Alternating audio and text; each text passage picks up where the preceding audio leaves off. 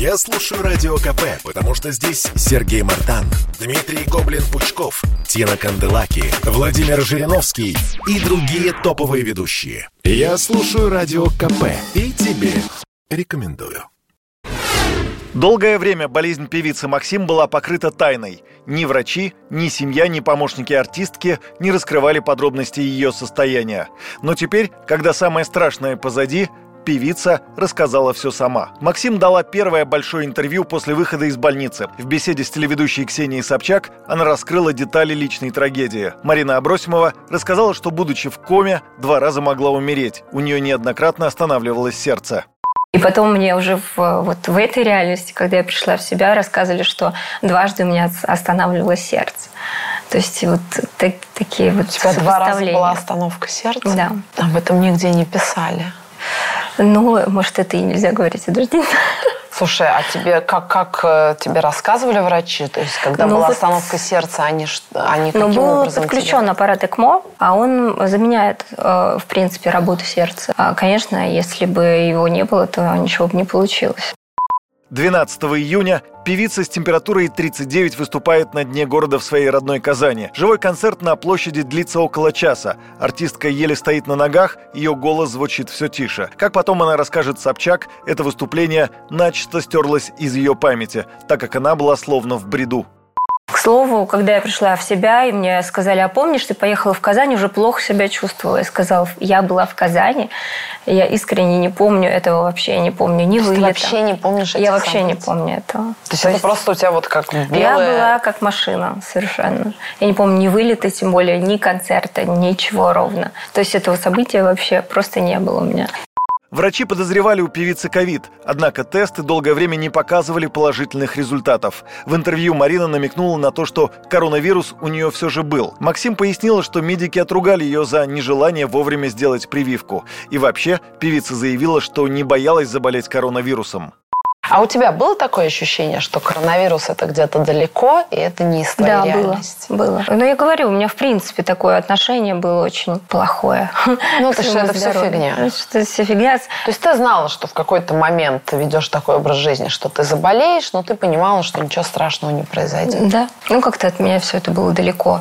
А, были знакомые, которые заболели, даже родные. Ну, как-то все это легко прошло, и мне казалось, ну, наверное, так и будет. То есть и твои родственники прямые тоже болели да. легко? И мама? Да. Нет, мама не болела, мама сразу сделала прививку. Еще до того, как с тобой все произошло? Да, задолго до этого. Тебя не уговаривала сделать прививку? Ну, конечно, уговаривала. А ты сейчас жалеешь, что ты... Ой, меня так э, настучали по голове врачи в больнице. Что надо было сделать, да? Конечно. Артистка отметила, что после того, как состояние на ИВЛ немного удалось стабилизировать, врачи решили постепенно выводить ее из комы, но организм внезапно дал сбой. Он буквально отказывался возвращаться. В какой-то момент аппарата искусственной вентиляции легких стало недостаточно. Звезду перевели на ЭКМО, посредством которого кровь искусственно насыщают кислородом вне тела. Дело в том, что все осложнения, которые могли быть а, вообще в этой ситуации, они произошли. И было и кровотечение, и септический шок. И каждый день меняли стратегию по спасению меня как пациента. Ничего не получалось. Различные антибиотики. Максим никак не могла очнуться от медикаментозной комы. О том, что чувствует умирающий человек, звезда помнит до сих пор.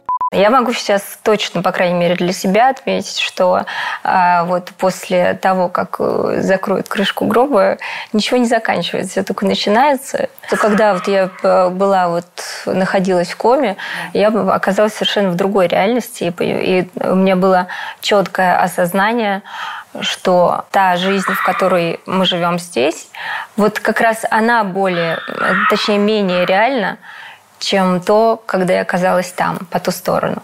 А Мне Можешь казалось, вот она, наконец, это об реальность. этом рассказать? Какая там ну, другая реальность? Как-то это не похоже на сон. Мне кажется, что каждый видит а, что-то свое. Э, что я... видела ты? И я себя почувствовала, во-первых, в полете. И мне было жутко хорошо, какой-то закат, какое-то тепло. И голос моего духовника. Я ему сказала, батюшка, я умираю, мне почему-то от этого было хорошо. Не знаю почему, хотя я настолько позитивный человек. И я не собиралась, в общем-то, туда, когда ложилась в больницу. Думала, ну, сейчас меня быстренько полечат, и все хорошо. А здесь у меня какое-то было такое принятие и какое-то спокойствие. То есть страха смерти в этот момент не было? Не было. То есть я четко почему-то тогда осознавала, что происходит. Риск того, что певица могла погибнуть, был очень велик. Мама Максим приглашала к ней священника, но до конца верила, что дочь выживет хотя бы ради своих детей. Певица в интервью Ксении Собчак рассказала, что все решения по поводу методов лечения принимала ее мама. Нужен официальный представитель. Да. А, срочно прилетела моя мама.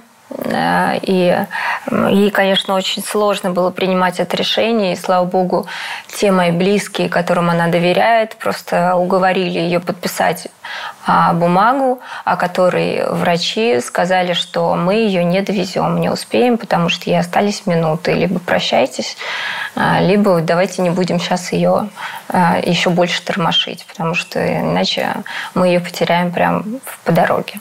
То есть врачи сказали, что уже счет в какой-то момент шел на минуты да, до что... подключения тебя на ЭКМО. Э, ну, э, нет, речь шла о том, что мне, в принципе, остались минуты, что, как бы, что они просто не, усп- не успевают технически меня довести до этого ЭКМО.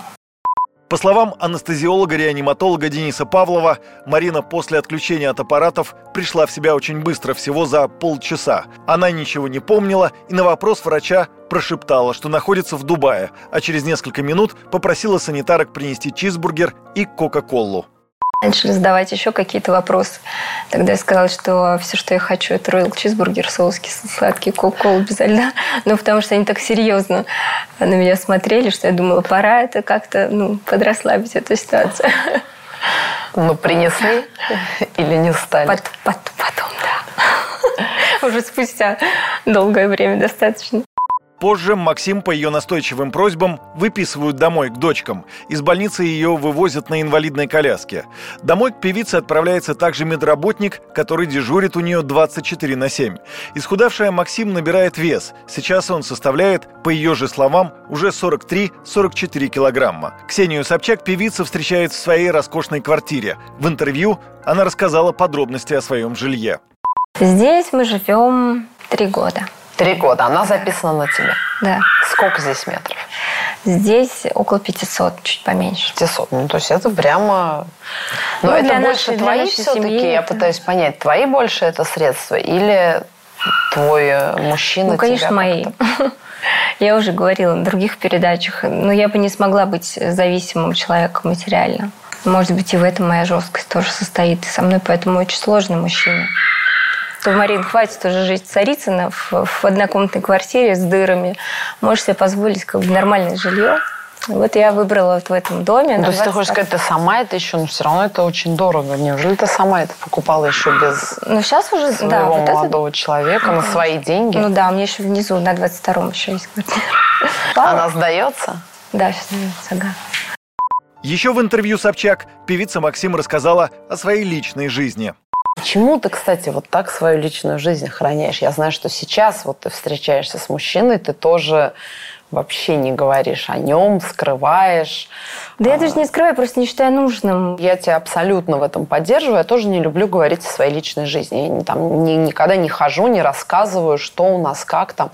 Но я и не скрываю, потому что мне кажется, что скрывать это тоже ну, странно. Ну вот есть у меня любимый человек, вот он.